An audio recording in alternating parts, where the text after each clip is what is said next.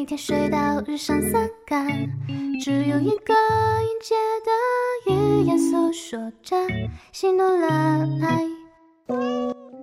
Hello，这里是梦想电影院，我是抱抱，我是小韩妹。嗯，小韩今天又来做客啦。我们今天呢，想要做一期节目，是做一期关于宠物电影的。嗯嗯，其实这个话题呢，我很早就想说了，因为我个人就是家里养了几只猫，嗯，然后呃，我家以前也养过很多很多小狗狗，所以呢，对宠物呢，一直是有很多想要说的话的。呃，你想说什么呢？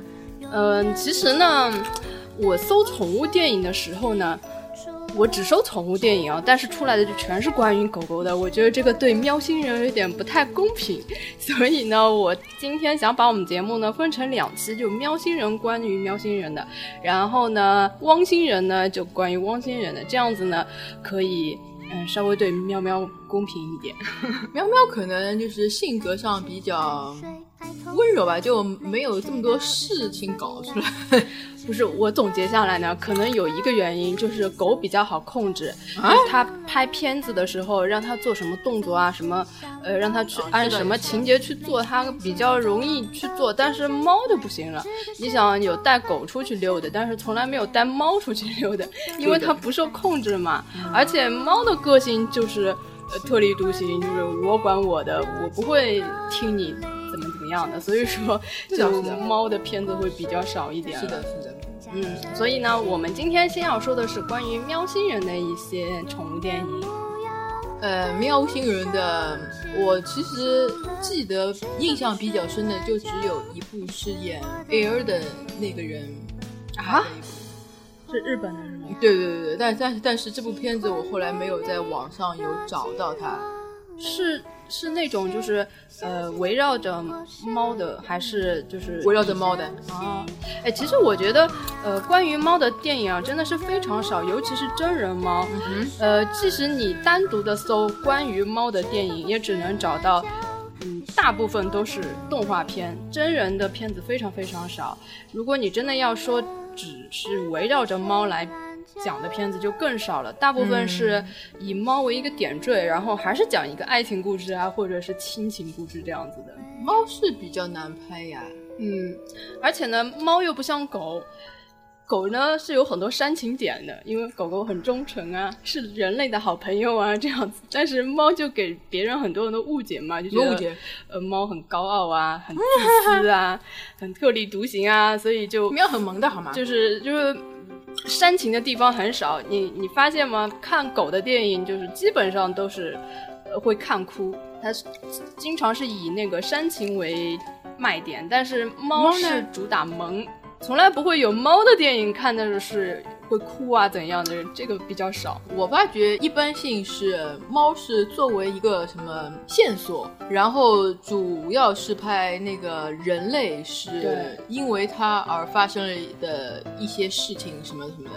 对，就是以猫为视角就比较对对对对难拍。但是有一部片子真的是从头到尾以猫为视角去拍的，那部片子叫《小猫虎子》。这是我们今天要讲的第一部片子。为什么要把这个片子放在第一呢？因为我家现在养的三只猫就叫虎子，三只 都叫虎子。然后呢，那个我家这几只猫的模样就跟小猫虎子里面长的那只猫长得一模一样，连大小也是一样，就是那种虎斑猫嘛。如果大家想知道我家猫长什么样子，就可以去看一下那个片子。然后那个那个片子里面的那只猫呢，它也是经历了一个流浪的过程，然后最后又找到家里来的。然后我家其中有一只猫，曾经也遗失过一周的时间，后来也回到家里来了。不同的是，人家的猫子猫是个天才，我家的猫是个蠢材。人家猫是自己找回来的，我家的猫是已经失忆了，在跟着别的猫出去玩玩玩，然后被我发现，然后被我强行的拉回去的，我在想你会不会拉错了？找错猫了那种？我觉得不太可能吧，为什么？因为它们长得是一样的，大小也一样。你这个想猫是长得一样的呀。可是怎么会有这么凑巧？又正好是呃两三个月大的一只小猫，然后又正好花纹啊、眼睛的颜色啊都一样，就是有这么巧的事情吗？好吧。嗯，其实我很早就想说一说关于猫了。我觉得，呃，猫是一个很神奇的动物，它给别人很多的误解。但是你如果真正养过猫的话，你会发现其实它们挺粘人的，并不像大家传说中的那种。呃，不是很爱帮人亲近的，或者是不大希望人去碰它们的。反正我养的猫都是很黏的。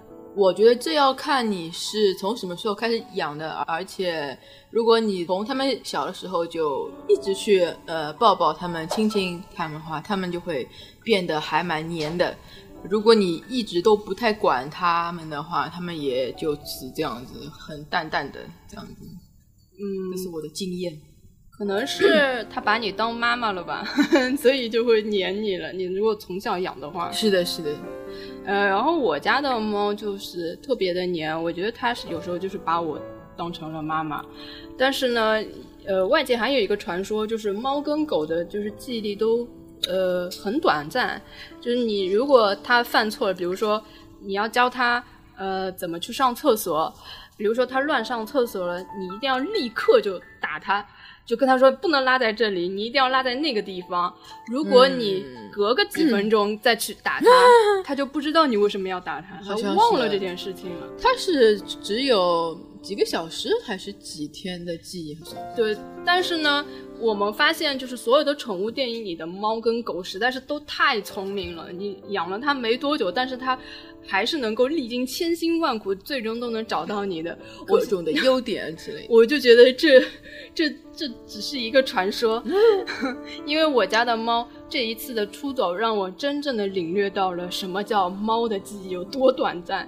我 我家这只猫是我养了它呃一个一个月左右，然后它有一次跟着它的其他两只小猫出去散步，然后。回来只剩下两只了，三只一起出去的，只剩下两只。然后它走丢了，大概有，呃，一个星期左右吧。有一次呢，它跟着一只外面的野猫。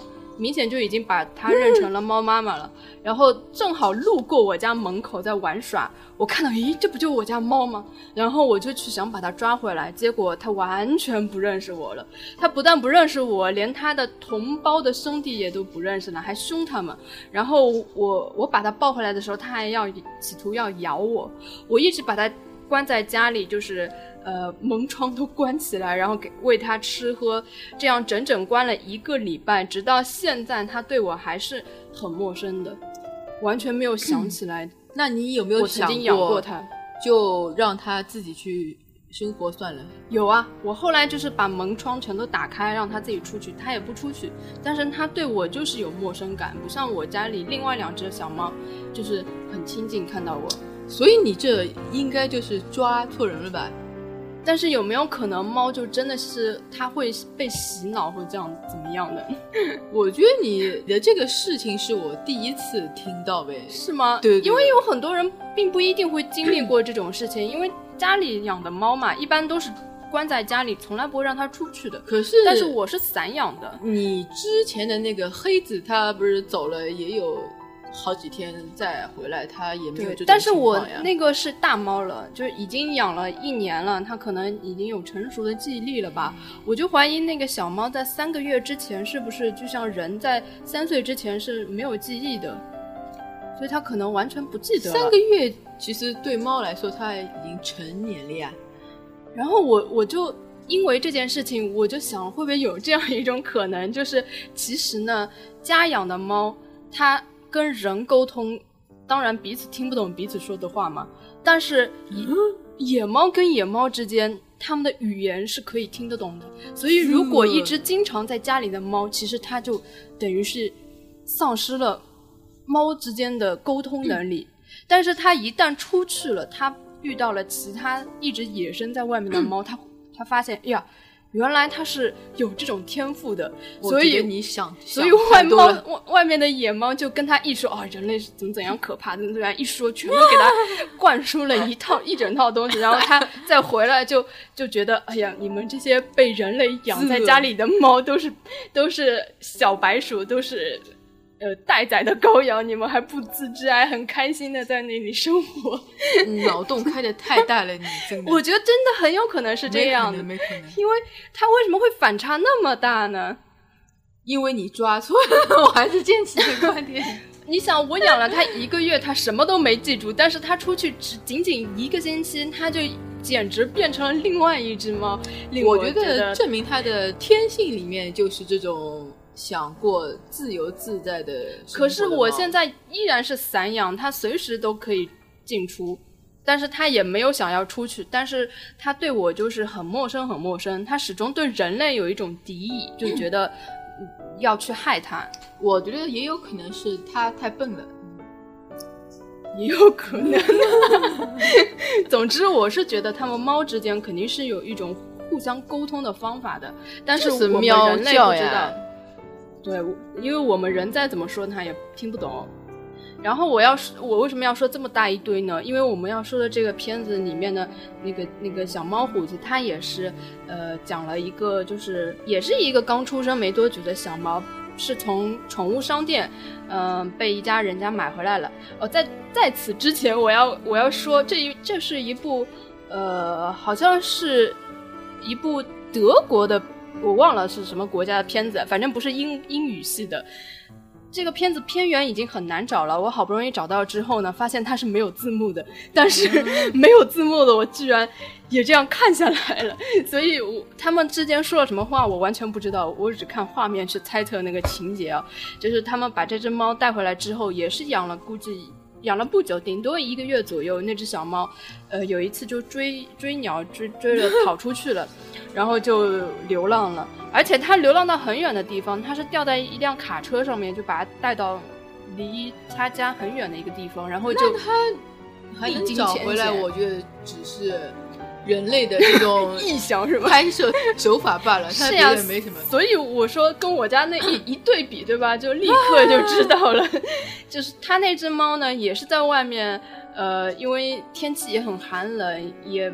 也不怎么会找吃的，因为很小嘛，也是认了外面的一只流浪猫做猫妈妈，然后那只猫就教它，嗯，去哪里找吃的，然后带它去了一个，呃，专门是收养这种流浪猫的人家里面，就是，呃，这个人他就会专门给那些流浪猫喂吃的，然后那边有很多很多猫，然后就经历了很多很多事情，最后吧，呃，因为他原先的那个主人他是一个音乐家。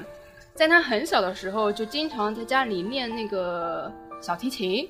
然后有一次呢，他们家主人是在一个演奏厅里面演奏，然后这只猫怎么找回来？就是听到了那个音乐声，然后咦，这不就是我们主人拉的吗？然后就好神奇，直接就冲过去了，然后就团圆了，这样的一个故事。这和和童话差不多呀，所以我就觉得。呃，现实就是现实，呃，电影就是电影。居然会有导演拍这种类似于少儿片一样的？不是，我觉得这片子拍的还是很好的，因为它不像很多片子是意淫的部分特别多。呃，我说的意淫，我我说的意淫不是那不是这种意淫，是那种特别是在狗狗的片子里特别多意淫是，我家主人心里在想什么。然后我心里在想什么？然后我看上隔壁那只狗，然后我很喜欢它，怎么怎么样？就这种意义没有。它是它拍摄手法，但是它的拍摄手法是很真实的，就是一只猫在在野外，然后就是机器跟随跟随。这这个拍摄手法还算是相对真实，但是它可能在过程中已经换了很多很多 N 只猫了，嗯。这个就因为毕竟电影还是跟生活不一样嘛，但是它那么小的猫有没有这样的记忆力？就我觉得 经历过我家那只纯猫，肯定没有这种记忆力。我觉得应该是不大会有的。嗯，但是但是不管怎么说，你想一部没有字幕的片子，我。光靠画面，我也把整篇都看完了，可见它，嗯，应该来说还是可以值得一看的。而且这是算是真的比较少有的那种，嗯，整个都是以猫的视角来拍的，呃，没有没有以猫是一个切入点，然后主要讲的是人的故事，它不是，它全都是讲猫的故事，是这个猫在经历什么什么事情，最后又找回了自己的家的一个故事。哎呀，这个这个感觉和以前看的那种绘本差不多，就是一只猫一直在流浪流 流流流浪什么的，我觉得真的蛮像这种的。但是你要知道，拍电影这个难度就比较高一点。可是这种片子拍出来会有谁看呢？我觉得票房会不高吧？呃，我觉得能用一只猫拍完整个片子挺不容易的。是不容易。你你想除了这样的一部片子，其他的猫都是点缀在家里被主人摸来摸去的那种角色，就顶多就是这样了。你要让它做那么多事情，走那么多路，挺难的吧？所以我觉得从这个角度来说的话，这个片子还算是比较值得一看的。这个好看是蛮好看，但是你前面也说他找不到中文字幕，这要怎么看？嗯，其实还有一部片子也是很早以前的一部片子，叫《老人与猫》。我是呃找了很久都没有找到这个资源，但是呃看评价，可能这部片子还不错，因为这个片子中的男主角他呃凭了这部片子获得了一九七四年的奥斯卡最佳男主角跟金球奖的最佳男主角的这个这么老、了？对，呃这个男主角现在已经去世了。那这个片子肯定是主要还是说人的了，他不是说嗯，我估计就是一人一猫，因为老人与猫嘛，从这个题目上就可以看出来，可能是他们之间的一些互动吧。我觉得是用猫来作为一个主线，就是来带出这个故事是怎么怎么样的。嗯但是其实还是以人类为主。呃，反正这个片子如果大家能够找得到资源的话，可以去尝试看一下。我估计这里面的呃男主的表现应该是很好的。嗯，然后呢，关于猫的片子呢，还有一部叫《咕咕是一只猫》，这就是比较典型的那种猫是一个点缀，但是主要讲的还是人与人之间的一种关系吧。因为猫真的很难很难去控制它，去去按照剧本去演一样什么东西，所以我为什么说小猫虎的是比较比较难得的一个片子，就是这个原因。呃，咕咕是一只猫呢，是一部日本的片子。其实日本是很爱猫的，对的，他们还有专门的猫儿岛。嗯，然后呢，这个这个呢，虽然猫是点缀，但是它还是一个有剧情的故事。因为我们知道，大部分的宠物电影啊，有很多就是就仗着宠物萌，它就剧情非常弱。我觉得看宠物电影，它就是看萌跟没了。嗯，而且大部分宠物电影很难拍得好，就是真的也拍不大好，对很难发现有弱点对很难发现有特别特别经典的。然后这个故事其实非常平淡，就是嗯，主人公呢他是有原型的，是日本一个比较有名的一个漫画家，然后他在故事里也是一个漫画家，他养了一只猫，养了十五年了。然后呢，他是呃因为成天要赶稿嘛，嗯、在有一次连续赶稿三天三夜之后呢，呃，因为没有时间管那只猫嘛，那只猫就一个人默默的死去了，因为年纪也到了嘛。但是他比较遗憾的一点就是没有跟这只猫做一个告别，就是连最后一面也没有看到就。这只猫就死去了，所以在他心里一直是一个心结，然后他就一直很抗拒在领养新的猫嘛，因为我们养过宠物的人都知道，嗯、养宠物最最令人伤心的一点就是他们会死的比你早嘛，所以这个一旦嗯前一任的死了之后，你就有一很长一段时期就是心里很矛盾，到底要不要去继续养新的宠物嘛？像我这个前一阵子我家的两只猫也是去世了嘛，香消玉殒。哎，我真的是花了很长很长时间去平复这个心里面的那个，嗯，悲伤还是后悔还是什么？就是有各种情绪，因为你你你会想，哎呀，那时候好像对他，嗯，还不够好啊？对啊，，就会想这种很多很后悔的事情。做的还不够啊嗯。尤其是呃，我家的两只猫是因为得病嘛，他们说互相传染，就是病死的。然后，但是我当时没有觉得这是一件很严重的事情，因为他们只是感冒的症状，而且很快，他们几乎就嗯，像后后面一只猫被感染，就两天就迅速的死亡了。但是当时我觉得它只是感冒，根本就没有在意，也没有觉得这是很严重的。而且那个它感冒的时候，就是我家那只猫，当时很想跳到我身上来，然后我拒绝了它。平时都是。因为它平时跳上来都很自然，我会把它们抱起来摸摸头啊怎样。但是那一次，因为我看它感冒了嘛，我怕它病菌传染给我。然后猫的感冒病菌会传染给人吗？我不知道，因为它这本身就是过道的，是我家另一只猫先感冒传给它的。那我想。估计是有传染力的了，而且那一阵子又说禽流感啊之类的，就比较严重嘛，所以我也不知道它到底得的是什么病。然后我觉得你把这个说出来，肯定很多人要说我什么，会喷你的。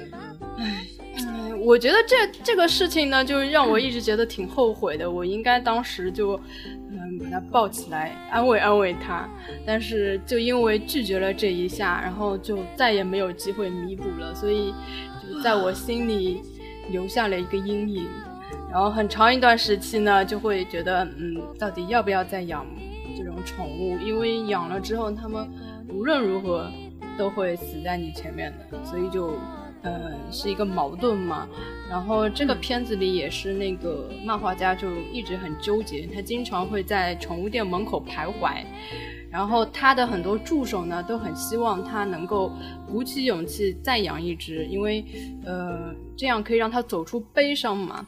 后来是，呃，就是终于他下定决心用买了一只猫。然后我觉得他这这一部分是拍的还不错，而且他把就是人跟宠物的一种心理的矛盾还拍出来了，而且，嗯，它里面有一句话说。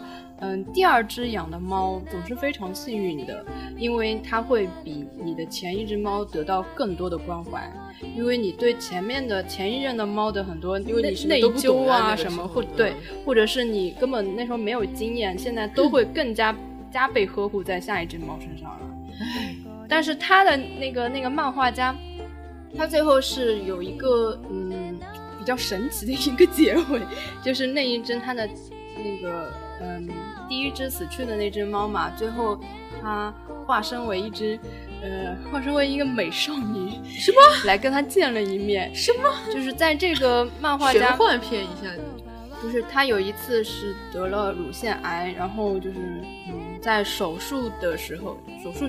前后这个期间，嗯，他有一次经历，就等等于是经历生死的一次经历嘛，所以他有一次做梦就梦到了死神，死神带他说，嗯，我知道你很想见一个人，然后就带他去见了他的那只猫。这时候这只猫已经化化身为人形了，然后就跟他，嗯，就是跟他道别还是什么？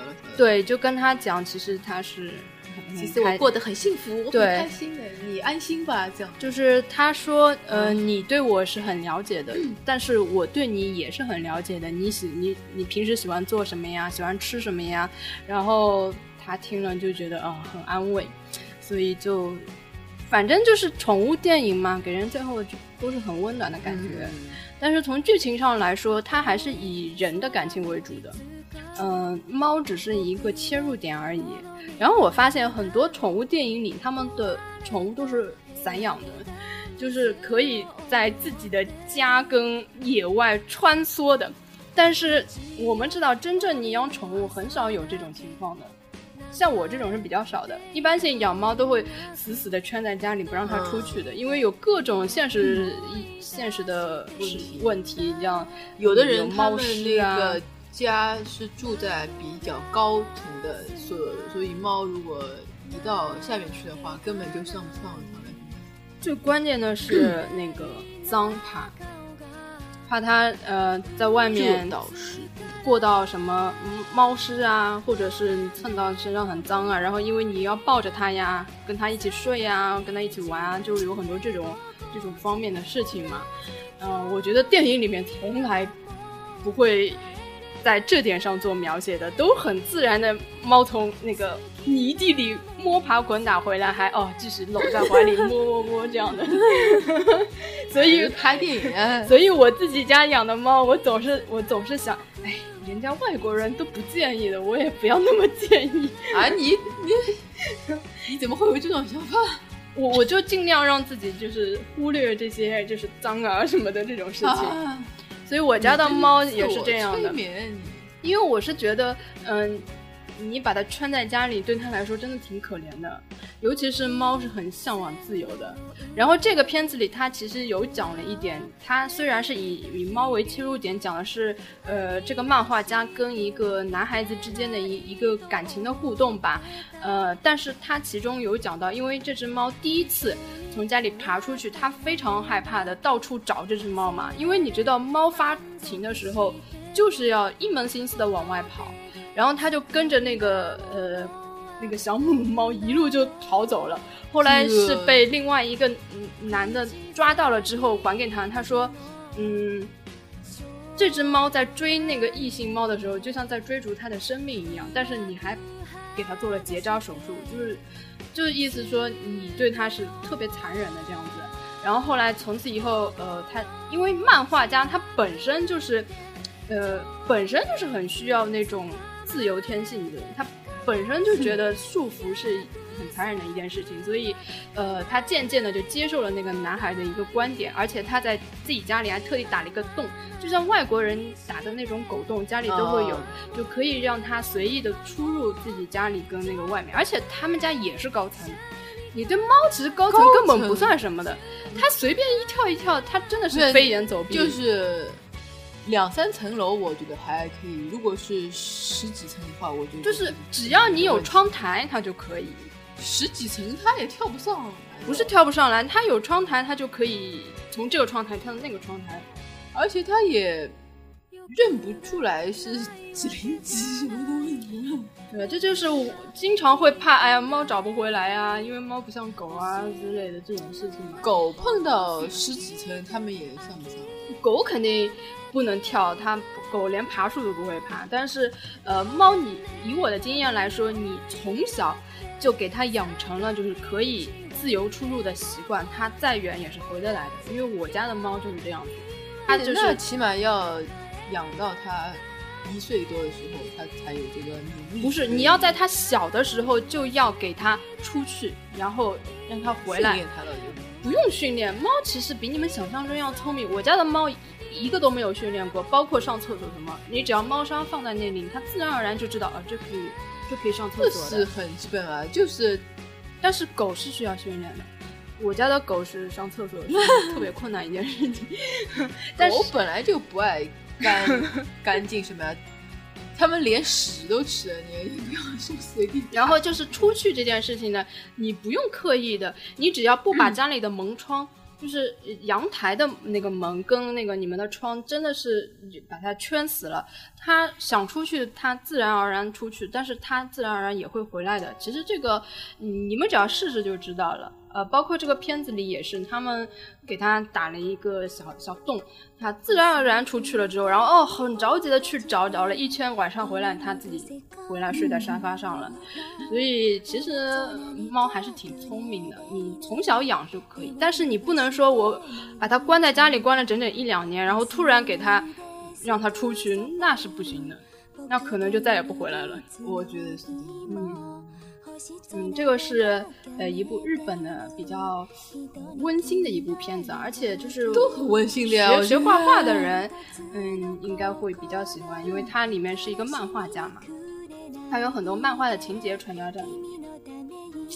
唉，嗯，那说到漫画呢，嗯、有很多好的关于猫的片子，其实都是漫画的片子。你要说真正的，嗯、猫猫生来演的好片子是比较少的，而且呃，真正好的真的不多。呃，像有很多就是浑水摸鱼的，我也可以点名一下，像《街角的小王子》，他的主打就是萌猫，而且它的一张海报就是一个一个萌的猫。对，一个一个女的加一个很萌的猫，但是你看了十几分钟，你会发现那猫才没出现多久，而且就就是一个纯爱片，就会觉得啊上当受骗了，赶快关。然后还有比较那个著名的叫那个《猫咪物语》，呃，这其实不能算是电影，它是一部纪录片，一共有五部。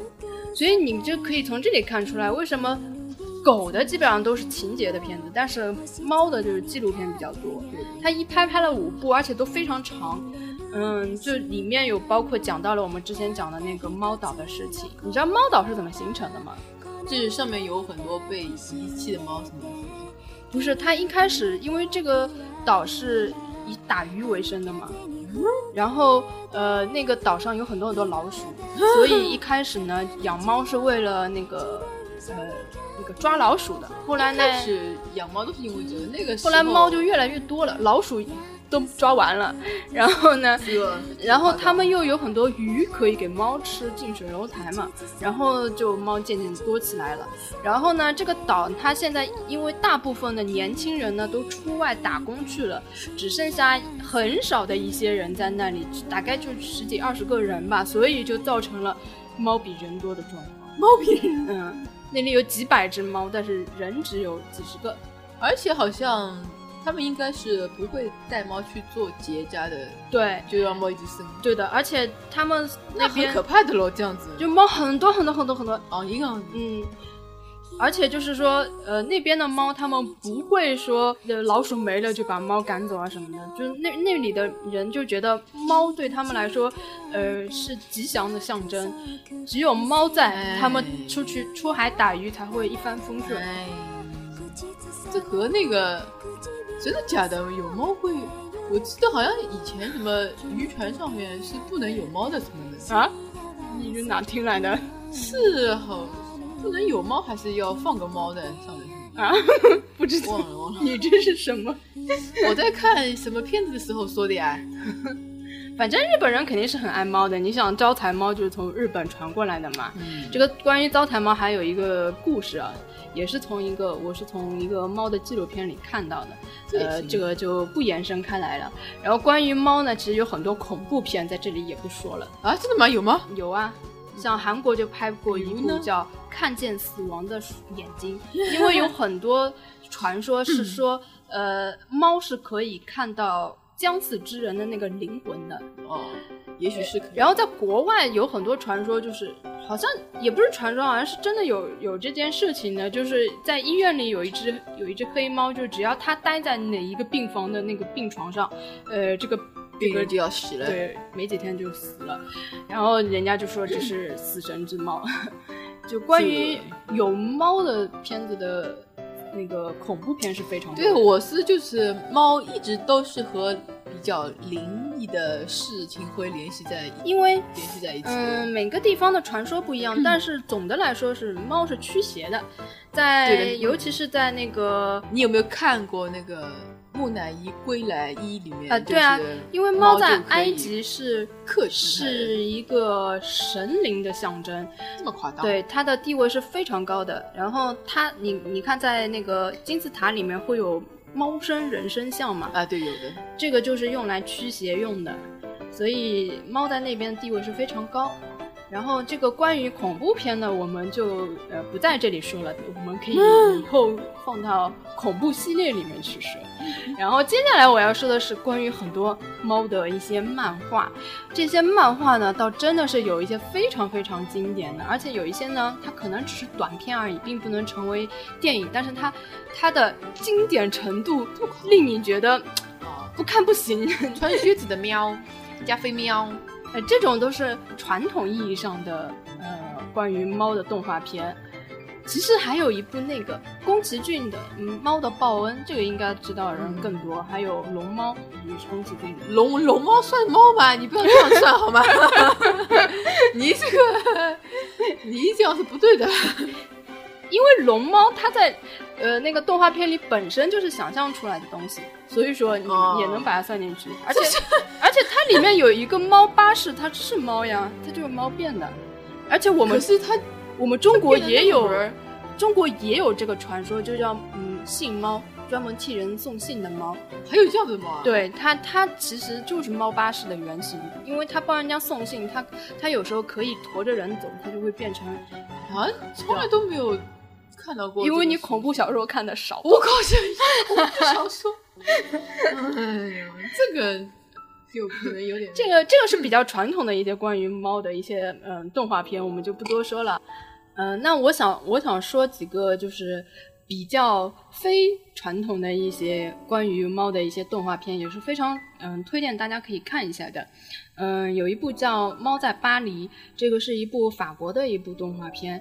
嗯，虽然它的故事情节啊，怎么嗯都还算是比较传统的一个情节，但是它不是那种迪士尼风格的，因为它是有点黑暗系的一个呃一个动画片，就嗯它不是那种可爱型的。然后呃，它我最喜欢的是它的画风，你看你它长吗这个片子呃就是正常的那个动画电影的长度。啊，你这个在哪里找的？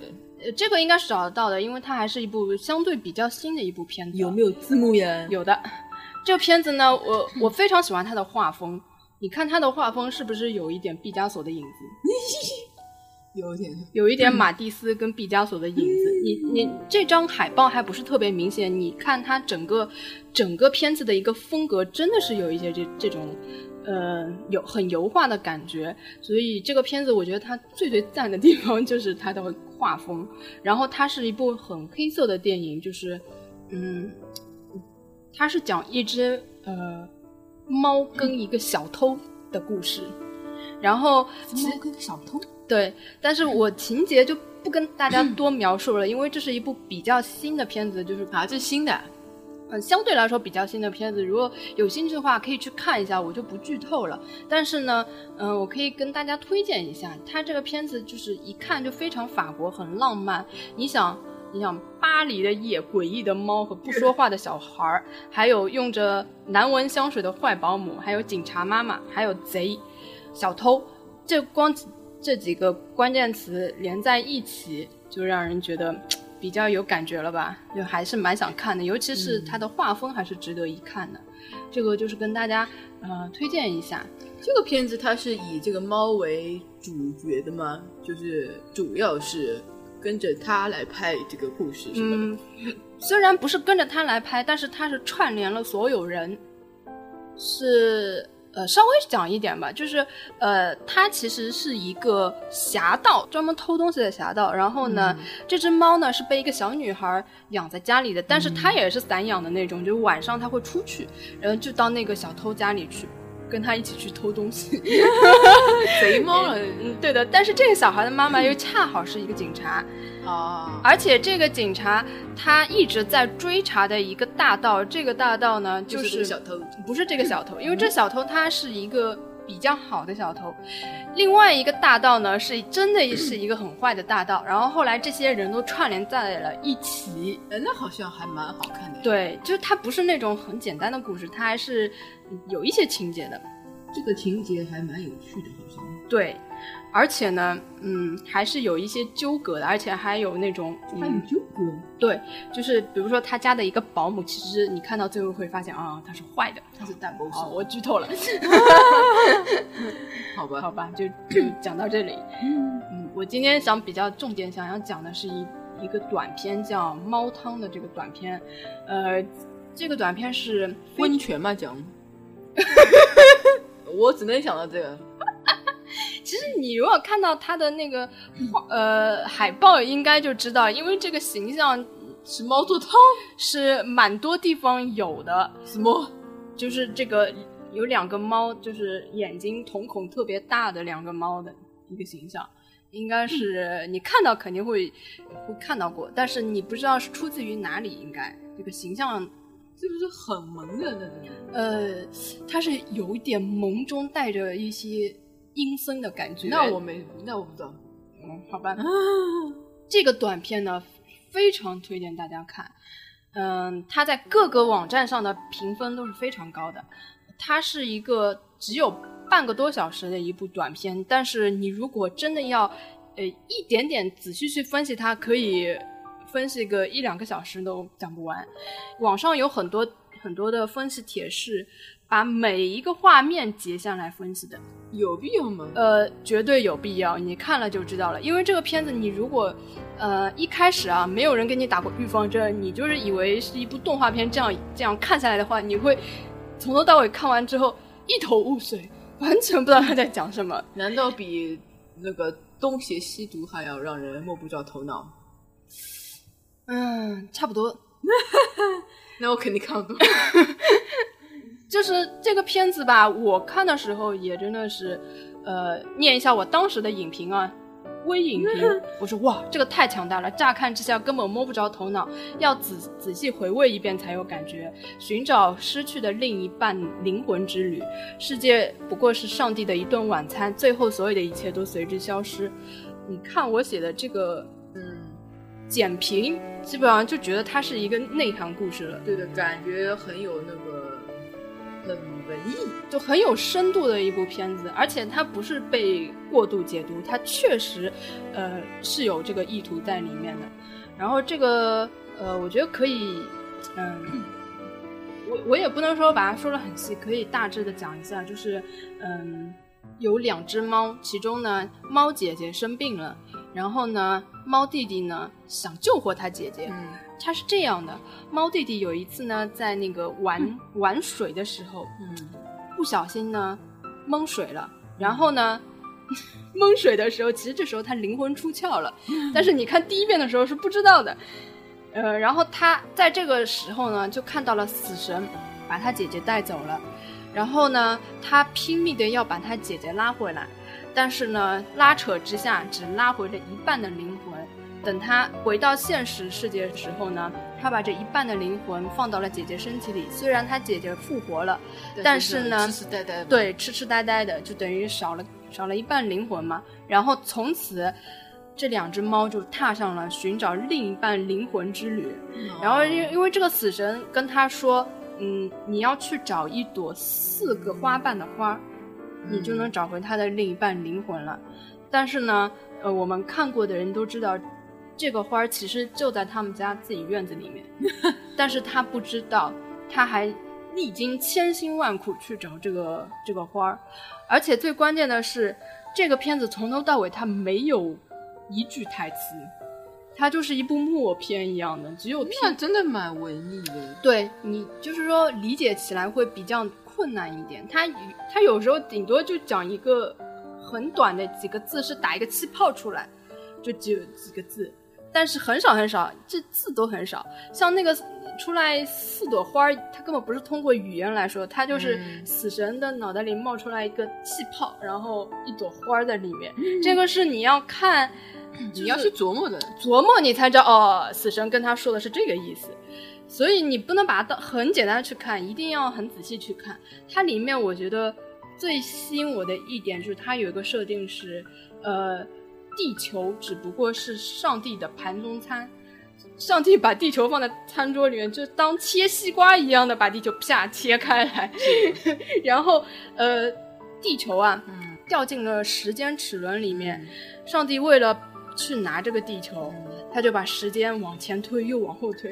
当他往前推的时候，呃，这个地球上就是所有的东西都飞快的，时间飞快流失；往后推的时候，所有的时间都飞快的倒退。人类的文明一夜之间就就是被他一推之间全部倒退到原始社会，就是你们所有骄傲的文化，所谓的文明，在上帝的手上只不过是一个随意随意来去的一个东西。它只要时间齿轮里面随便一动，你们所有的东西都要么就倒退到起点，什么都没了。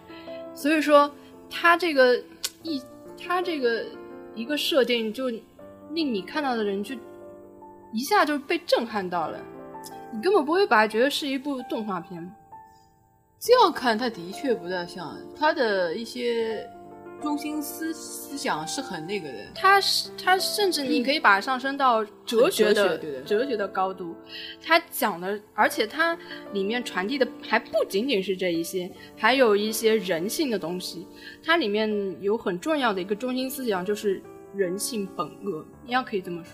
虽然我说的有点极端，因为它里面有很多镜头是，嗯，比如说猫姐姐已经失去了另一半灵魂，嗯她其实应该是无意识的，但是当猫弟弟去欺负那个小猪的时候，嗯他也会跟着他弟弟一起，在无意识的情况下不停的打那个小猪。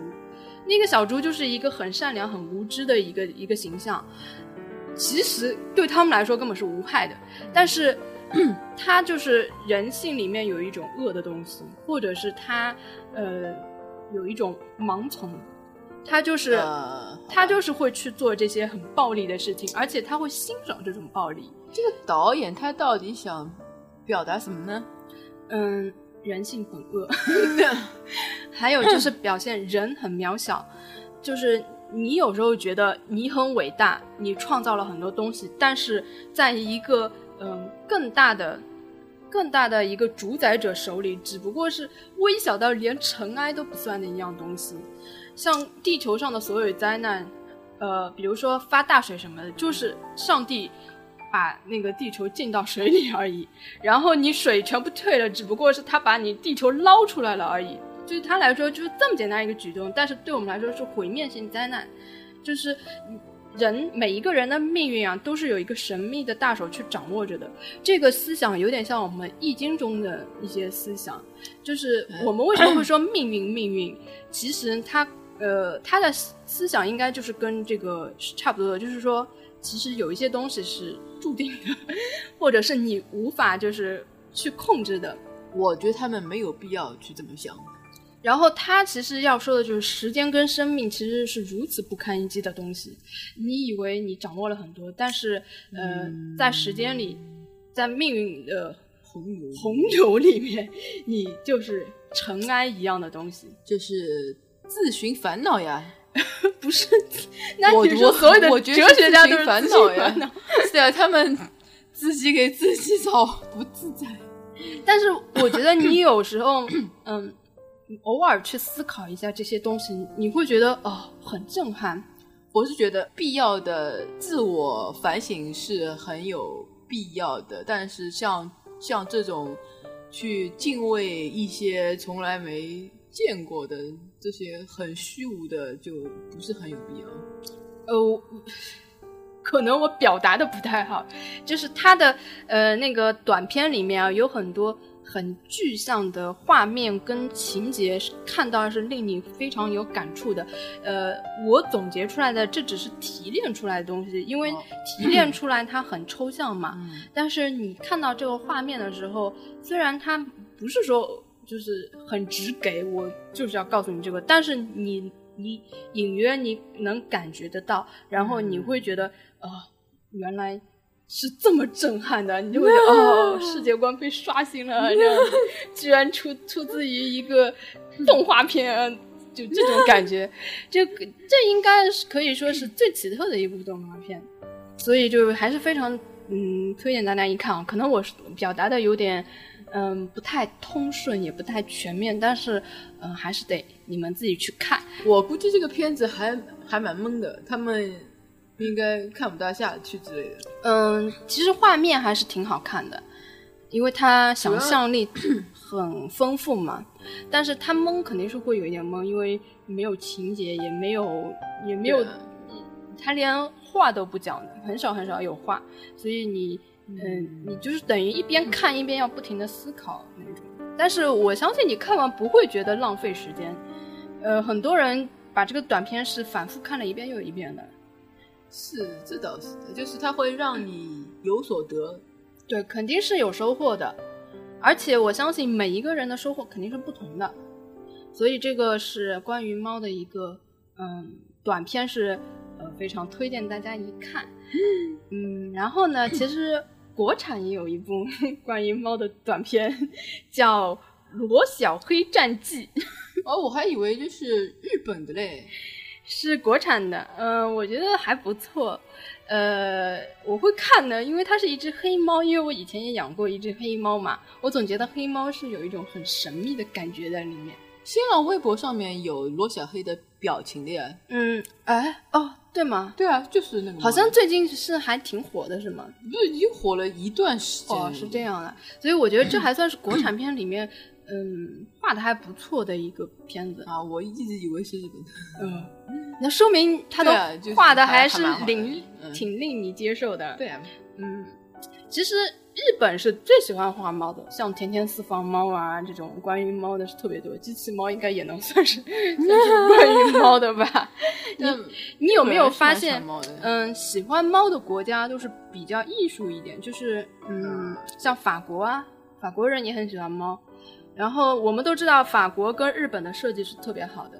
嗯，然后，然后呢，我还发现一个，就是呃，文艺圈，就是嗯，艺术家都喜欢养猫，像作家呀、画家呀、漫画家呀，因为他们懒，因为都喜欢养猫。因为因为狗是需要遛的，他们没时间遛。呃，我个人是这样觉得的，因为我养猫就是觉得猫比较好养活，你不需要早晚一次，你只要给它准备好吃的跟猫砂，它就可以自己解决了。但是狗你要是嗯少陪它一点，它都会得忧郁症。对的，所以也有这样一点，但是还有一点，你会不会觉得，呃，猫的性格跟艺术家的性格比较接近？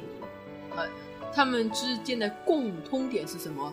呃，天性想要自由，哦，这可以，嗯，你觉得是吗？嗯这倒是因为狗，人家为什么喜欢狗？因为它忠诚啊，会跟着你，黏着对你？会会会学，呃，就是你教它，它会愿意去学。但是猫它，哎，不搭理你，它有个性。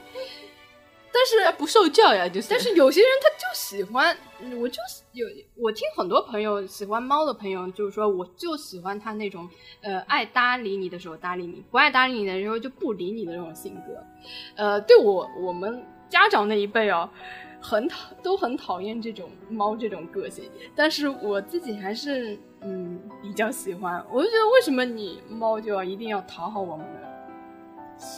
我觉得 也是因为你们的性格是那种也不喜欢黏的，就是你们会觉得这种不远不近的关系是刚刚好。对，嗯，然后我呃，我我自己关注的很多作家，包括一些画家，他们家里养的都是猫，这是我观察到现在比较一个嗯、呃有意思的一个现象。我觉得喜欢 养狗的人，他们的控制欲要比养猫的人强。嗯，可能吧。呃，反正我我关注的作家里，除了韩寒家里是养狗的，其他的基本上都是养猫的。然后还有很多编剧家里也都是养猫的。也或者是既养猫又养狗。嗯，也有像我们我们大家都我们我们俩都关注的毛毛啊，也是养猫的，嗯对吧？很多特别是漫画家，好像几乎都养猫。因为他们是女孩子吧？嗯，没有，我我关注的很多作家跟编剧都是那种五大三粗的大老爷们儿，都是猫奴，比女的还要爱猫，爱到一定程度了。然后我我很喜欢的一个编剧，呃，他真是爱猫爱到一定程度。他有一次跟他的老婆说：“我觉得我上辈子一定是猫化身的。”然后呃，他说：“我很感激你，我这个样子你还愿意爱我。” 谁？这我就不说了，因为我一直关注他，我就看到他写很多关于猫的事情嘛，我就觉得啊，这爱成这种样子，真的就猫奴。那肯定那个，嗯，爱到一定程度了，因为。对。嗯好的，关于猫的一些片子啊，就简单的就介绍到这里。基本上，嗯，我觉得好看的真人真猫出演的片子特别特别少，只有动画片还是比较值得一说的。其实，嗯，还有现在还出来那个三 D 的猫的片子，叫《小猫跳出来》，啊真的超级。没没剧情的片子，但是我估计他他看三 D 的可能会有很萌萌死人的感觉吧，就就凑在你面前啊毛茸茸的那种感觉。那还不如看三 D 肉蒲团来着。好吧，好吧，嗯，那那个关于猫的就基本上讲到这里了。然后我们其实本来今天想想讨论猫的时候，让我们家猫发两发两声的，因为平时我们录节目的时候，可能它就会自己叫，可能经常会听到猫叫声，但是今天反而它们不叫了，就是好。奇怪呀。嗯、来，要不要叫几声？我要插一个零食，可能它们就叫了。虎子，哎呀，都过来献媚了。